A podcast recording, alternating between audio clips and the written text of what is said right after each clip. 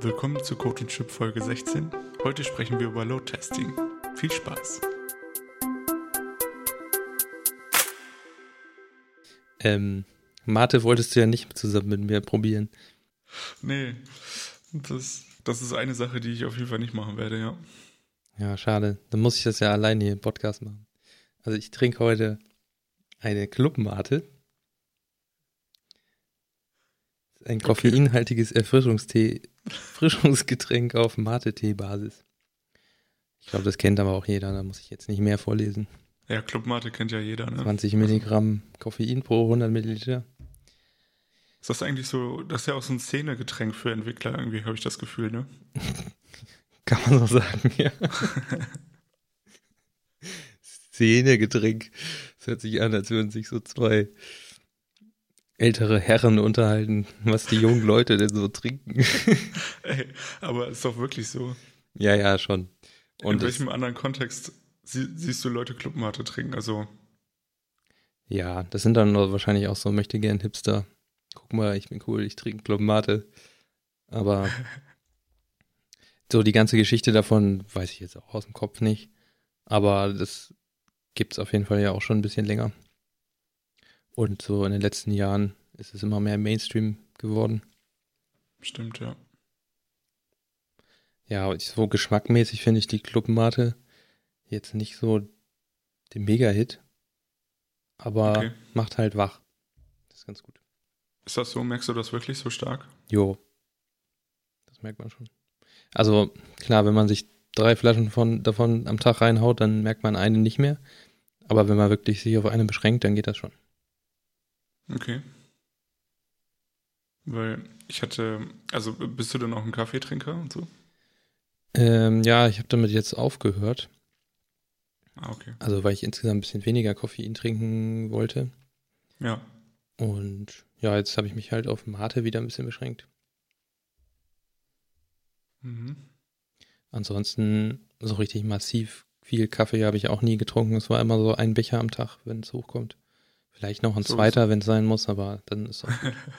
so am Morgen, ne? Ja, oder nochmal so nach, nach Mittagessen ein.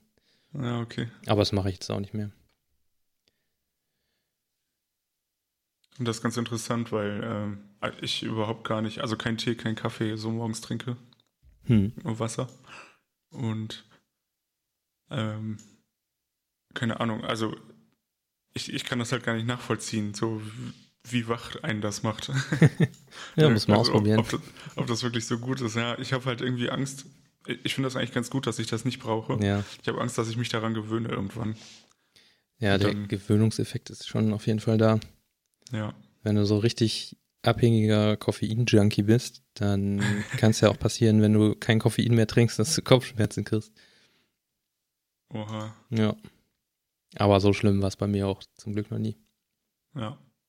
Aber ich merke schon an manchen Tagen, jetzt so ein bisschen Koffein, dann wird es mir schon besser gehen. Okay, ja.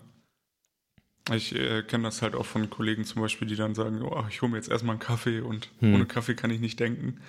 Ja, es gibt ja auch dieses Meme, ähm, sprich mich nicht vor meinem ersten Kaffee an, sonst passiert was, so nach dem Motto. ja, stimmt. Ja, cool. Also bist du jetzt quasi auf Clubmate umges umgesprungen, die gen mindestens genauso viel Koffein hat, oder? Ähm, ich glaube, ja, so ein, so, eine, so ein halber Liter, der hat dann so viel wie eine, ein Becher Kaffee, ist glaube ich. Aber ich bin jetzt nicht auf Clubmate, ich wollte mich da einfach mal durchtesten durch die verschiedenen Mate-Erfrischungsgetränke, die es da so gibt. Ja. Gibt es ja mittlerweile schon einige. Auf jeden Fall. Wirst du, wirst du dann so eine Liste veröffentlichen auf deiner Webseite? So, ähm. so, ähm, so Big Data mäßig. so sortiert nach Geschmack und. Sowas gibt es tatsächlich schon. Ich glaube, ja. Limoliste.de. Ja, genau, limoliste.de. Da ist das, ah, okay. da sind also nicht nur Mate, sondern äh, verschiedene Limos aufgelistet. Mit Koffein, mit wenig Zucker, vegan und bio. Ach, voll gut. Und dann kannst du da draufklicken und dann stehen da auch die Inhaltsstoffe und alles mögliche Verpackungsvarianten und so drin. Schon ganz cool gemacht. Echt cool, ja. Von daher muss ich da, glaube ich, keine eigene Liste führen. ja, gut, ja. Aber irgendwie, irgendwas muss es ja jetzt bringen. Ja, ich mache so eine kleine Mini-Bewertung in die Shownotes rein. So ein paar, okay. paar äh, Sehr gut. X von fünf Sternchen. Und dann habe ich ja auch noch diese Woche ähm, habe ich neue Musik entdeckt. Okay. Habe ich dir auch geschickt. Ach so, ja. Von Elon, von Elon Musk. Ja, genau. Können wir hier mal einspielen. ähm, wie, wie, wie, don't, don't doubt your vibe. Und das Cover, also ganze Ding ist schon lustig. Bei Golem diese, dieses Foto, was er da drin hat in dem Artikel, wo Elon vor so einem riesen Mischer mit Kopfhörern sitzt. Ja, der Typ ist schon irgendwie lustig. Auf dem Cover von dem Lied ist irgendwie so ein Cybertruck über so einer Mars-CD. Oh, Mars, ja.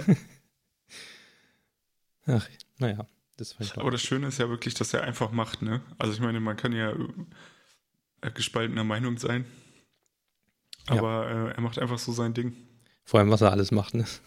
Ja. Ja, ist schon heftig. Ja. Und ähm, dann kommen wir jetzt ja schon mehr in Richtung äh, Thema. Da wollte ich dich noch fragen, ob du den neuen JetBrains Mono Font Schriftart dir angeguckt hast. Ja. Ich habe sogar gleich überall eingebunden. Ja. Ähm, und finde es echt ziemlich angenehm, muss ich sagen. Also, ich weiß jetzt nicht, ich habe jetzt nicht im Kopf, welche Font bei Visual Studio Code zum Beispiel Default war vorher. Ja, das weiß ich auch gerade nicht. Ähm, ich habe das dann geändert auf die und irgendwie gefühlt, weil ich weiß nicht, ob das Placebo ist, aber ich habe das Gefühl, ich kann es besser lesen. Mhm. Wie ist das bei dir? Ähm, ich habe den so fünf Minuten ausprobiert und dachte, nee, das geht so nicht.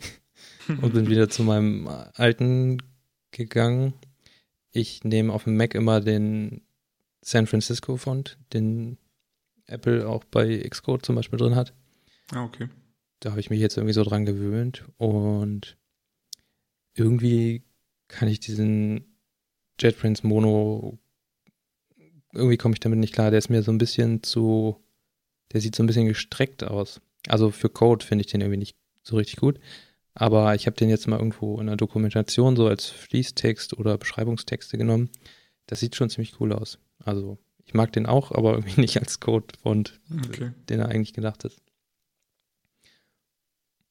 Und dann habe ich ja auch unser neues Cover damit gestaltet. Genau, das in dieser Folge das erste Mal dann wahrscheinlich. Ja, müssen wir mal gucken, wie schnell sich das durch die ganzen durch die ganzen Sachen verbreitet, ob das überhaupt funktioniert. Aber wenn es Ja. funktioniert und es anders aussieht, wundert euch nicht. Äh, nur das, nur der, die Verpackung ist neu. Aber mehr Inhalt, ne? Zum gleichen. Mehr Inhalt zum Preis. gleichen, äh, nee, mehr Inhalt zum besseren Design. Keine Ahnung. Neue Verpackung, so, gleicher äh, Inhalt. Keine, keine reduzierte Menge oder sowas. Kein, keine Mogelpackung. Stimmt. Was, äh, was ich dazu noch, äh, eine Sache noch, also die, was ich an den Fonts gerne mag, die JetBrains macht und auch sonst, es gibt ja noch mehr Fonts, die das, glaube ich, können, diese ähm, Ligatures. Da, also, nee, das, damit kriegst du mich überhaupt nicht. Nein. Also, da bin ich ganz klar, nee, das kann ich nicht ab. Tut mir leid. Wieso? Die, das sind ja, also Ligaturen an sich sind ja okay, die sind ja dafür da, dass zwei Buchstaben, die irgendwie zusammen doof aussehen, dann verbessert werden. Ich glaube, Hm. bei so einem FI oder beim englischen TH wird das häufiger benutzt. Hm. Und ähm, bei diesen Programmierfonts werden ja zwei Symbole durch ein anderes ausgetauscht. Und du Ja, die hast, werden im Grunde ja auch nur zusammengefasst, ne? ja, aber wenn du dieses Symbol irgendwo hast, dann kannst du es ja gar nicht mehr von der Ligatur unterscheiden. Ich meine, die kommen nicht so häufig vor, aber irgendwie fühlt sich das für mich falsch an, dass diese Symbole da zusammenzuführen. Und ich kann es dadurch auch tatsächlich schlechter lesen. Das ist wahrscheinlich auch irgendwie, ist wahrscheinlich einfach auch ein bisschen äh, Dings Geschmackssache, wollte ich gerade sagen. Also irgendwie ja, ja, auf jeden sowas, Fall. was man lernt, ne? Wenn du, äh, keine Ahnung, wenn du es immer benutzt, dann lernt das Auge das ja auch irgendwie mhm. zu erkennen, sozusagen. Aber irgendwie geht mir das so gegen, weiß ich auch nicht. Ich, ich kann das gar nicht so richtig beschreiben, aber irgendwie fühlt sich das für mich falsch an, dieses, diese Ligaturen im Code. Okay. Wobei, wenn man jetzt äh, bei VS Code zum Beispiel die Ligaturen anmacht, äh, dann kannst du auch, äh, wenn du jetzt zum Beispiel ein Ungleich gleich schreibst, dann kannst du auch an der Stelle, wo das, also du hast quasi drei Zeichen, du kannst da reinklicken, glaube ich. Mhm.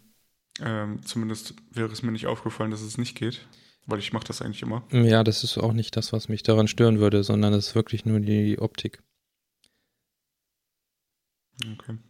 Aber da ist, glaube ich, auch starke Meinungen auf beiden ja. Seiten überall vorhanden. Also ja, es ist klar. wirklich so eine Geschmackssache oder ja, so wie, wie das Gehirn funktioniert. Ich habe da neulich noch so einen Artikel gefunden von einem, der auch selber Schriften designt und so ein Typografie-Guru ah, okay. ist. Ja. Und der ist da auch total dagegen, natürlich. Okay. Aber das ja, muss man halt selber entscheiden. Wenn, wenn es einem gefällt, kann man das ruhig machen, aber ähm, für mich ist das jetzt nichts. Ja, macht ja nichts, ne? Jo. Na gut. Dann kommen wir, glaube ich, zu unserem richtigen Thema, ne? Mhm. Load-Testing. Wir wollten ein bisschen über HTTP-Load-Testing sprechen. Genau. Ja, zumindest ähm, bist du darauf irgendwie gekommen. genau. Ähm, ja, einfach aus verschiedenen Gründen. ähm, macht das ja, also ich, keine Ahnung, bisher bin ich damit äh, nicht so richtig in Berührung gekommen und jetzt gab es halt irgendwie einen Fall, in dem das wichtig war, mhm. dass wir das machen, um ja, um ähm, ein System halt so zu belasten, wie es in der Realität sein würde. Weil wenn du selber testest, ist es ja, ist ja immer alles eigentlich schnell, weil, keine Ahnung. Ja. Äh, du bist ja alleine, ne?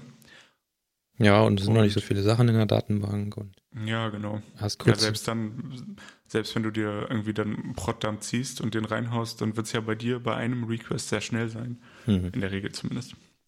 Es gibt natürlich auch ähm, dann APIs, die trotzdem lang, langsam sind, aber das sind, glaube ich, dann auch Sonderfälle. Würde ich jetzt zumindest sagen. Ja.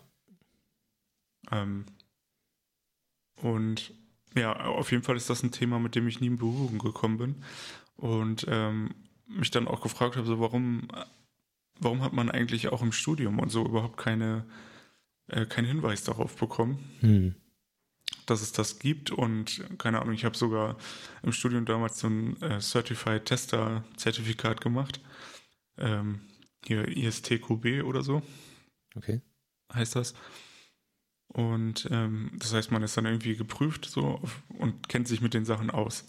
Und entweder ist es bei mir nicht hängen geblieben oder wir haben nicht drüber gesprochen, aber irgendwie war dieses Thema bei mir gar nicht so existent, mhm. dass man das so machen kann, so richtig. Also, keine Ahnung. Ja. Ähm, nö, hatte ich jetzt im Studium auch nichts von mitbekommen und ja, es ist schon eher so ein Thema wirklich aus der Praxis wahrscheinlich auch, ne? Ja, ja, wobei, äh, also ich habe mich jetzt eine Woche lang damit beschäftigt und es macht halt extrem viel Sinn. und äh, es macht sogar Spaß und es ist auch gar nicht so kompliziert, wenn man nicht, äh, also wenn man es nicht übertreiben will, sage ich mal, wenn man nicht extreme Last testen muss ja. und auch nicht so extreme Fälle, dann geht das eigentlich. Ähm, also ich sage mal so für einen normalen Anwendungsbereich ähm, gibt es da auch gute Open Source Tools. Da können wir gleich über zwei sprechen, die ich zumindest benutzt habe. Mhm. Ähm, genau, und was halt bei diesen Lasttests interessant ist, eigentlich so insgesamt, ist halt, dass man, äh, dass es da verschiedene Varianten gibt im Grunde. Wenn ich äh, eine API, also wenn ich einfach nur eine Schnittstelle Last testen will, mhm. ist das ja ein ganz anderer Fall, als wenn ich echtes User-Verhalten irgendwie testen will. Also sagen wir mal, wir haben, ich will, also wenn ich jetzt 1000 Requests auf eine Schnittstelle haue in ein paar Sekunden, dann sehe ich ja, okay, dieser, wie diese eine Schnittstelle jetzt sich verhält. Mhm.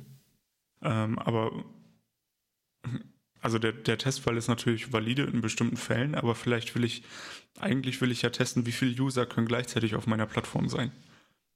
Ja. Das ist ja die Kennzahl, die für denjenigen interessant ist, dem das gehört oder, also du sagst ja nicht deinem Chef hier, ey, die eine Schnittstelle, die kann 20.000 Requests pro Sekunde locker verarbeiten. Ja. Das interessiert ja niemanden, ne? Das ist ein leerer HTTP-Händler. ja, genau. Und sondern also das, was ja eigentlich interessant ist, ist, was passiert eigentlich, wenn ich ähm, so einen zusammenhängenden Ablauf habe. Ja. Ähm, und dann sieht man auch relativ schnell, wo eigentlich so die Probleme am Ende auftreten. Das heißt, wenn du dann wirklich schaust, so ein User loggt sich ein zum Beispiel, dann äh, füllt er irgendwelche Sachen aus, also schickt Post-Requests ab und so weiter. Mhm. Und am Ende äh, lädt er sich vielleicht irgendwas runter und so. Also so ein ganz normaler Ablauf mit bestimmten mh, mm, Wait Times dazwischen. Ja. Äh, dann kann ich tatsächlich simulieren, äh, wenn ich jetzt 1000 User, die genau das machen, darauf packe auf meine Plattform äh, und schauen, wie schnell sind die Schnittstellen, gibt es vielleicht Abhängigkeiten noch zwischen den Usern, so die einen machen gerade das und die anderen das und vielleicht kommen da Fehlerfälle und so. Also ich denke, das eine, das ist jetzt irgendwie so eine Verbindung von Integration Test und Last Test gleichzeitig, ne? Mhm. Ich finde bei sowas immer interessant, dass man man kommt dann immer so in so Fälle, wo dann einer sagt, ja, aber was ist denn, wenn jetzt der User das und das gleichzeitig macht? Hm. Das ist auch was, was man dann wahrscheinlich bei so einem Load-Test beachten muss, dass so ein User das niemals hinkriegen würde, überhaupt ähm, irgendwelche Buttons parallel zu klicken und die Requests ja. laufen komplett parallel irgendwie ins, in, zum Server hin. Und ja. da gibt es ja dann teilweise auch so Szenarien, die man, wo man erstmal glaubt, das ist irgendwie ein Problem, aber die treten gar nicht auf.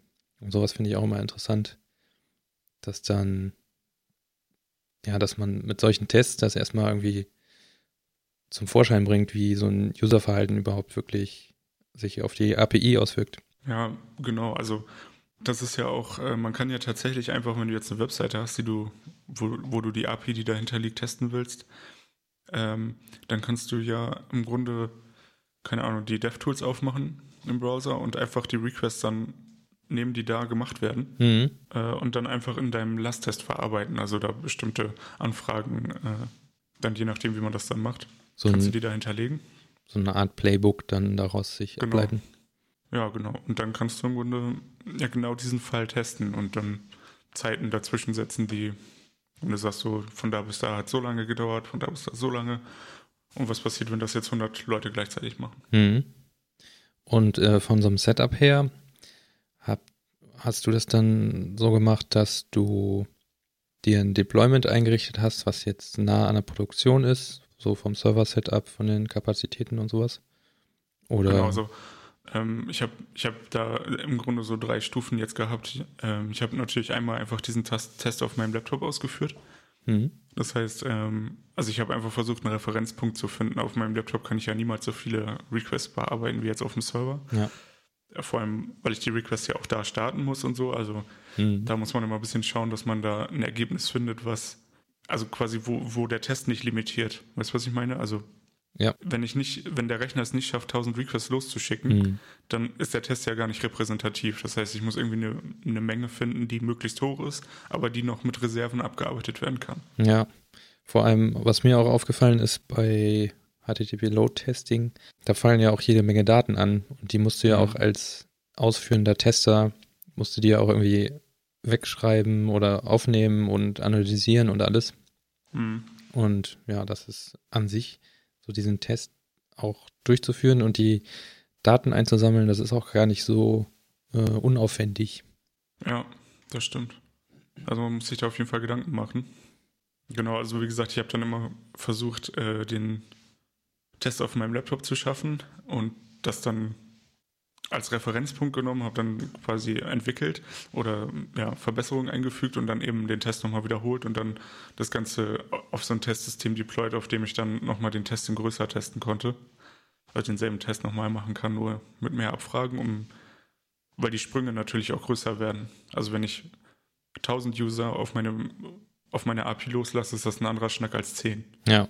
Und dann sind auch die Response-Zeiten einfach anders. Mhm. Und auch der Gewinn sozusagen, den du hast, der ist einfach größer auf einem richtigen Server als auf deinem Laptop. Also, keine Ahnung, wenn vorher ein Request 100 Millisekunden dauert und nach deiner Optimierung dauert der ja noch 60 Millisekunden, dann ist das ja gefühlt nicht viel. Also, Ja. 40 Prozent für, also gefühlt ist das nicht viel. Ich finde, äh, ja, aber wenn, wenn du dann bei 1000 Requests und die haben vorher 300 Millisekunden gedauert, dann nur noch 80 oder so hast, weil diese, weil der Server das einfach auch anders handeln kann. Mhm. Also, ja, wie gesagt, ja, auf der eigenen Entwicklungsmaschine ist das, glaube ich, alles nicht so repräsentativ. Ja. Aber man kann halt schon mal so einen Indikator sehen, ist jetzt besser oder schlechter geworden. Ich glaube, da hat auch Amazon ganz viel dran rumgeforscht und geguckt. Die haben ja irgendwann, sind die auch auf den Trichter gekommen, okay, wenn der Kunde hier lange wartet, bis die Seite lädt, dann verlieren wir den. Ja, Und genau. deswegen haben die dann irgendwie angefangen, alles im Millisekundenbereich auch zu optimieren. Ja, Ich habe mir als Einleitung in das Thema diesen oder einen Artikel von Digital Ocean durchgelesen. hm. Und weil ich jetzt nicht so viel Zeit hatte, mich damit zu beschäftigen, ähm, also habe ich mir nur diesen Artikel durchgelesen und habe mir dann überlegt, ich baue mir mal mein eigenes Load-Testing-Tool, einfach um so ein Gefühl für das Thema zu bekommen. Und das ist auch an sich eine ganz coole, ganz coole Aufgabe, mal sowas selber zu bauen, weil man dann überhaupt erst merkt, wie viele Daten man da verarbeiten muss und wie man das Ganze orchestriert. Äh, mit Go zum. Beispiel muss man ja ein paar Go-Routinen starten. Die müssen dann irgendwelche Ergebnisse liefern und so. Das ist gar nicht so trivial. Ja, und vor allem musst du ja am Ende auch Daten rausgeben, die sinnvoll sind, also die eine Aussage machen. Ja. Über, über den Test. So, wenn du sagst, ja, durchschnittliche Zeit war so und so. Hm. Ja, das war auch ganz gut in dem äh, Artikel beschrieben, auf, auf welche Metriken man dann sozusagen braucht. Ja, Also die haben es in dem Artikel, haben die das, glaube ich, mit irgendwelchen Unix-Tools nur gemacht.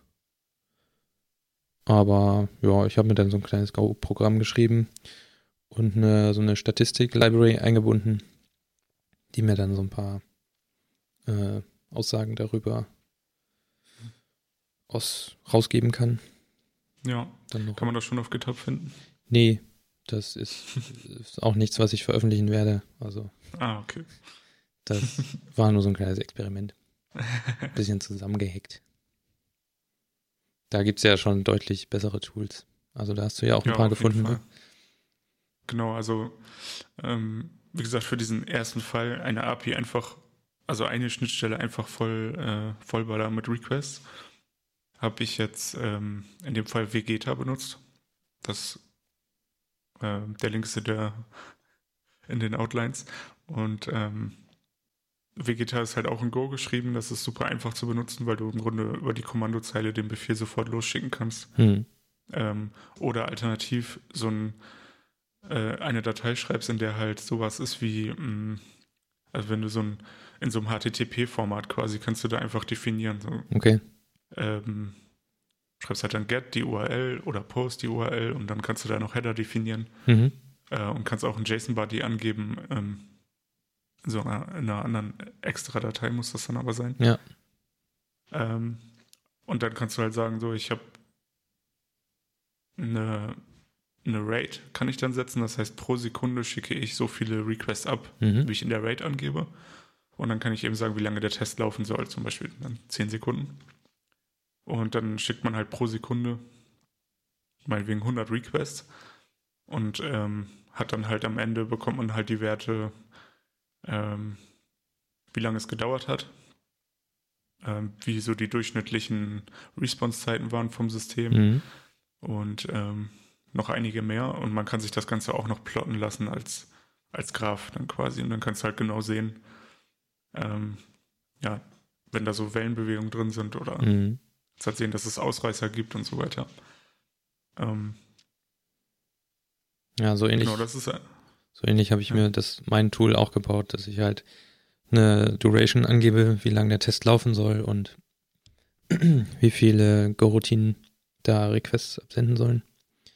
ja, Das fand ich, also ich habe mir das erst mein Tool überlegt und dann habe ich mir dieses Vegeta angeguckt und da war ich ganz zufrieden, dass ich ungefähr auf die ähnlichen äh, Sachen gekommen bin. Also das Vegeta ist natürlich noch ein bisschen, ein bisschen umfangreicher als mein 300 Zeilen zusammengehacktes Ding. Aber man kommt da mit wenigen Sachen auch, glaube ich, schon ziemlich weit. ja. Genau, also man, es kommt, ja auch immer auf den, auf den Anwendungszweck am Ende an, ne? Ja, Ähm, genau. Und Vegeta hat auf jeden Fall schon gute Insights gebracht, so in, äh, in die Geschwindigkeit von bestimmten Interfaces halt, aber die, das Problem ist eben, was ich eben meinte, also das ist zwar eine Aussage, die man dann treffen kann, aber ich kann da nicht sagen, ich kann jetzt hier mit, ich kann jetzt hier auf der Plattform 1000 User gleichzeitig abarbeiten. hm. Weil dann müsste ich mir ja überlegen, wie oft wird denn diese Schnittstelle jetzt eigentlich aufgerufen und dann wie, wie viele Schnittstellen werden anders, also woanders auch gleichzeitig aufgerufen, wenn ich 1000 Leute habe. ja, Und dann müsste ich ja, das heißt, ich müsste irgendwie das selber so antizipieren mhm. und dann über mehrere Schnittstellen einfach so einen Vergleich ziehen. Und das ist halt, also da, da kommt dann Vegeta quasi ans Limit. Mhm. Und ähm, deswegen hatte ich dann noch weitergesucht und ähm, noch ein anderes Open Source Tool gefunden, das Locust heißt. Oder Locust. Wahrscheinlich Lowcast. Ja. Locust. Genau. Und ähm, das ist ziemlich cool, muss ich sagen. Äh, du hast, also du kannst den Test richtig programmieren, das heißt, äh, du, du musst aber Python schreiben. Mhm. Das heißt, äh, dann kannst du auch Rückgabewerte speichern. Also ich kann zum Beispiel eine Session aufmachen Ja, ja. und mit den, den Access-Token speichern und mit diesem Access-Token dann weitere Requests machen. Ja, Äh, und ich habe mir zum Beispiel in dem Fall jetzt einen dynamischen Test gebaut. Das heißt, äh, man bekommt, ich bekomme ein Objekt zurück und iteriere über das Objekt sozusagen und mache weitere Requests. mhm. Was halt ziemlich cool ist, weil ich dann ähm, dynamisch testen kann. Ich kann halt sagen, so die, ich muss quasi keine Objekt-IDs angeben, die ich äh, mir query, die ich äh, über Get hole oder irgendwas, wo ich was reinposten will, sondern das passiert automatisch ja. über die, über den Kram, den ich am Anfang hole. Das heißt, ich definiere nur einmal eine ID zum Beispiel oder ein halt irgendwas zum Identifizieren mein, von meinem Startpunkt und dann funktioniert dieser Test dann quasi ohne weiteres ändern. Okay. Also wenn man jetzt Oh. zum Beispiel eine Liste von Produkten hat, dann kann das Ding automatisch einmal über die ganzen Produkte iterieren oder? Zum Beispiel, genau. Also in dem Fall wäre das genau so. Und das heißt, es kommen auch automatisch Requests dazu, ne, dass äh, man im Grunde den Test nicht jetzt jedes Mal anpassen muss, falls man was, äh, falls sich halt irgendwie die, die URL ändert oder so. Mhm. Also es kommt natürlich auf die API an, aber ähm, man kann das einfach ein bisschen dynamischer entwickeln. Okay. Hat das so eine, ist das eine Web-Oberfläche dann oder? Genau. Okay. Äh, ja, also den Code schreibst du einfach in so einen Python-File. Mhm. Dann startest du das auf der Kommandozeile und dann ist das unter localhost Okay. äh, 8089 oder sowas. Äh, da kannst du dann, da hast du dann eine Web-Oberfläche, in der du den Test starten kannst. Mhm. Und das ist auch so, dass du dann keine Zeit angibst, wie lange das läuft, sondern drück, drückst einfach auf Start, dann kommt ein Pop-up und dann kannst du sagen, hier, so viele User will ich haben, so viel Ramp-up. Das heißt, so viele User, also Ramp-up heißt, so viele User pro Sekunde kommen dazu. Mhm. und die Maximal-User gebe ich halt darüber an. Also das heißt, in der Regel wird es ja nicht so sein, dass 30.000 Leute gleichzeitig kommen, sondern die kommen halt so ein bisschen nacheinander. Das heißt, man kann Ja. das dann definieren. Dass das ein bisschen realistischer wird, ne? Genau. Ja. Weil mit dem Also Vegeta, es zumindest einfach definieren. ja, mit dem Vegeta ist das wahrscheinlich erstmal nur so ein Einstiegspunkt, wo kann man jetzt mal nachgucken, wenn man jetzt so alle API-Endpunkte einmal äh, irgendwie mhm. mit so einem Brute Force Angriff ist es ja im Grunde. Ja, genau. Wenn man die einfach mal damit auslastet und mit dem Low Cost wäre das dann schon richtiges Verhaltenstesting, oder? Ja. Also es kommt, denke ich, darauf an, wie du das jetzt entwickelst. Du kannst da auch einfach nur eine Schnittstelle angeben und die vollballern. Hm. Natürlich, aber man hat eben mehr Möglichkeiten. Und was noch dazu kommt, ist, dass man, also wenn ich den Test jetzt auf meinem Laptop starte gegen, den, gegen irgendeinen Server, dann hat, ist ja der Laptop auch limitiert. Ja. Normalerweise würde man das jetzt vielleicht von einem anderen Server machen. Mhm. Aber auch da kannst du ja nicht so viele ähm, Connections aufbauen. Mhm. Also irgendwann ist da einfach Schluss, ja. was der handeln kann. Und Low Cost, Low Cost, kannst du äh, auch im Cluster benutzen. Aha. Man kann Master angeben, mhm. eine Master-IP, wo du das startest und dann kannst du Worker noch sozusagen auf anderen Servern starten, mhm. die dagegen laufen lassen und dann nimmt er die halt alle und ähm, dann kannst du deutlich höhere Last erzeugen. Ne? Okay, also schon ein richtiges DDoS-Tool. Genau, ja. ja, ist ja auch nicht schlecht. Und ja, man bekommt auf jeden Fall sehr schöne Auswertungen pro Schnittstelle dann, ähm, wie lange die Response-Zeiten waren, wie viele Bytes da zurückgekommen sind, auch am Ende nochmal gesamt, wie viele Daten wurden jetzt hier für den Test verbraucht. Hm. Äh, was geht da über so eine Leitung? Das ist ja im Grunde auch interessant für zum Beispiel, wenn du es auf AWS hast, äh, wie viel ähm, ja, wie viel Daten man da so überträgt unter Umständen, weil dann Sachen aus meinetwegen S3 geladen werden, das kostet ja jedes Mal super viel Geld. Äh, ähm, also da kannst du dann tatsächlich auch Aussagen treffen. Ja, okay. Über wie viel Daten gehen da eigentlich durch, wie viel äh, Request per Second habe ich, wie viel schafft die Schnittstelle, wie viel muss sie denn machen. Mhm. Und man kann sich das als Chart ausgeben lassen, man kann CSVs downloaden. Also da kannst du super viel machen. Ja, das hört sich und, ganz gut an. Ja. Auch am Ende für Präsentationen und so kannst du da, glaube ich, richtig cool Daten rausziehen. Ähm, falls man mal irgendwie sowas hat. Ja. Das hört sich doch gut an. Genau. Und ja, ich habe jetzt das erste Mal Python geschrieben mhm. und es ist auch nicht so schwer. Muss ich ein bisschen dran gewöhnen. Habe ich auch noch nie gemacht. Aber ich werde dieses Low-Cast auf jeden Fall mal ausprobieren. Und dann komme ich auch in den Genuss, mal Python schreiben zu dürfen. Genau. Ein Tipp. Bei ifs kann man nicht und und verwenden, sondern muss and schreiben. Okay. da muss man erstmal drauf kommen. Ja. Gibt es da irgendwelche ähm, ja, statischen Analyse-Tools oder sowas, die oder so ein Linter, der das schon mal rausfiltert alles? Bestimmt. Keine Ahnung. Also ich habe das jetzt einfach in VS Code geschrieben und hm. so lange daran rumgedoktert, bis es gestartet ist, das Skript. So war auch mal ungefähr meine erste Go-Experience. Erstmal irgendwas ja. schreiben und dann bis es kompiliert. Und dann ist man schon ja. mal einen Schritt weiter. Genau, und also ich finde immer, man muss erstmal so ein Hands-on machen und ja. dann anfangen zu suchen, weil ansonsten, keine Ahnung, ja. wird es kompliziert.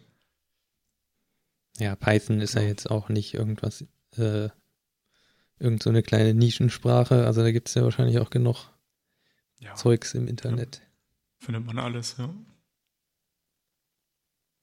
Ja, und das Schöne ist eben, dass es einfach Open Source ist. Mhm. Es hat auch 12.000 Stars, also es ist tatsächlich sehr, das ist schon auf jeden Fall bekannt. Ja. Und ja, also meine Experience damit bisher ist auf jeden Fall sehr gut. Ich finde es mega, mega gut gemacht. Man bekommt wirklich gute, ähm, gute Insights. Also bei mir zum Beispiel habe ich halt jetzt festgestellt, ich habe zwar was optimiert, aber eine Route ist extrem langsam. Und äh, die ist halt sozusagen die ganze Zeit das Problem gewesen. Das hätte ich halt jetzt ohne Lowcast gar nicht gefunden. Okay weil ich da gar nicht mit gerechnet habe. Ich habe irgendwie gedacht, hm, die anderen Schnittstellen, die ich optimiert habe, sind das Problem und die sind jetzt auch viel schneller. Aber ähm, ja, da, nach und nach sozusagen stellt sich jetzt immer mehr heraus, dass halt eine bestimmte Schnittstelle das Problem ist. Und ja, so diese Insights bekommst du halt nur, wenn du tatsächlich einen User nachstellst und mal überlegst, so, was sind eigentlich die Schritte, die ich machen muss, um an meine Daten zu kommen und was macht er dann mit den Daten. Mhm. Ähm, und das ist auch ein ganz guter, also keine Ahnung, ich fand diese, diese Herangehensweise ganz gut, weil du dann wirklich denkst, wie der, wie der Nutzer. Und dann schaust du auf deine API und denkst, hm, ja, okay, an der Stelle könnte man das eigentlich so machen, dann hätte ich nur einen Request anstatt zwei oder drei oder mehrere Klicks. Mhm. Also man ja, keine Ahnung, vielleicht ist das auch, also ist jetzt auf jeden Fall so die Erfahrung von mir. Ähm, ja. Ist ja schon mal ganz gut, wenn man direkt äh, was findet, was man dann verbessern kann. Also zumindest beruhigt einen das dann ja schon mal, ne? Ja, genau. Wenn das jetzt alles irgendwie total smooth laufen würde und aber in der Produktion läuft es gar nicht so, dann ja. ist man ja erstmal aufgeschmissen. Ja. Ja, das ist ja eh, also es ist auf jeden Fall das, das Learning, wenn man in so Environments arbeitet, wo die Last einfach steigen kann, also wo man viele User hat, muss man das einfach machen. Ja. Weil ansonsten habe ich überhaupt keine Idee, woran das liegen kann, dass mein System ausgelastet ist. Ich, mhm. Das weiß ich ja von außen nicht. Ich kann mir auch nicht die Logs angucken und sehen, dass diese Schnittstelle jetzt eine Milliarde Mal aufgerufen wird pro Sekunde, weil das, das kann man ja gar nicht erfassen. Ja. Das heißt, ich muss einen Test machen. Und ja. Kann natürlich auch dann immer sowas sein, dass irgendwie der Client äh, irgendwo, dass da ein Bug drin ist, wenn du jetzt eine Single-Page-App Ja. hast, ne? Hm, das stimmt. Dass da irgendwo in der Loop irgendwelche Requests gemacht werden. Ich meine, das ist schon eher unwahrscheinlich, aber per se sollte man das Das jetzt auch nicht stimmt. ausschließen.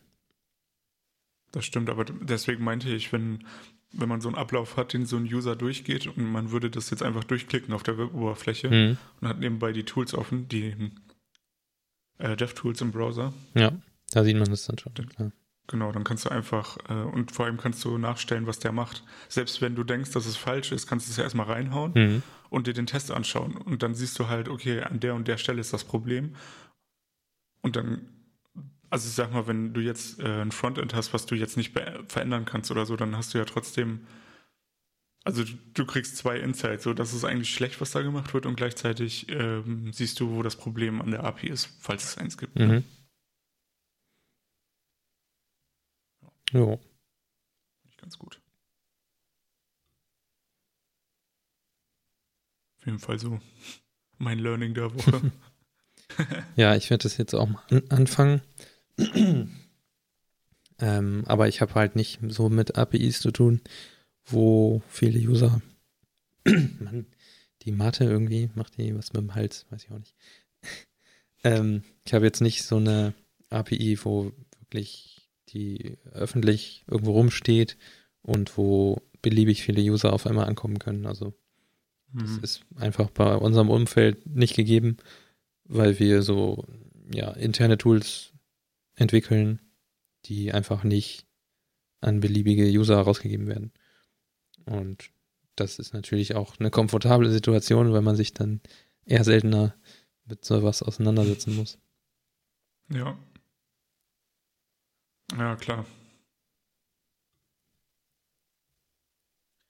Ähm, aber trotzdem denke ich, äh, ist das interessant. Ne? Vielleicht kannst du ja trotzdem mal in so eine Situation kommen, wo dann doch mal 30 Leute gleichzeitig draufgehen, Ja, ja klar. selbst wenn es nicht 1000 sind. Und dann kann es ja auch schon unter Umständen zu einem Problem kommen. Das sind dann wahrscheinlich auch andere Probleme. Dann, ähm, wenn man so mit Microservices arbeitet, dann kann das ja auch sein, dass so ein Service mal durchdreht und da, was weiß ich, wie viele Anfragen stellt.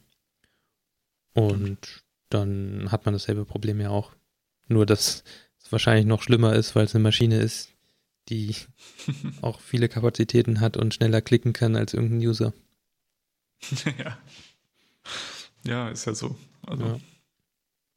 Ich habe noch ein, ich hatte neulich noch ein lustiges Bild zu Open Source Development und ähm, Sternen auf GitHub gefunden.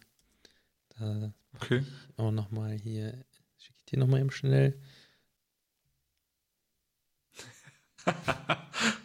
oh Mann. Das ist halt so eine, so ein Open Source Developer Hand, die aus dem Ozean rausragt. Und ähm, Dann kommt so eine Hand aus dem Off, so ein Star, High Five und danach sinkt die Hand wieder. Im Oze versinkt im Ozean. Ja, so fühle ich mich jetzt auch immer, wenn ich irgendwo ein Open Source Projekt so ein Star hinterlasse. So, ja, hier habt ihr meinen Star, aber sonst viel Spaß beim Ertrinken in Issues und sowas. Ja. Gut, dann würde ich mal sagen, sind wir durch für heute. Und wir hören uns demnächst wieder. Genau. Sagt uns auch, wie, uns, äh, wie euch die Folge gefallen hat. Schreibt uns auf Twitter und bis zum nächsten Mal. Bis dann. Ciao. Tschüss.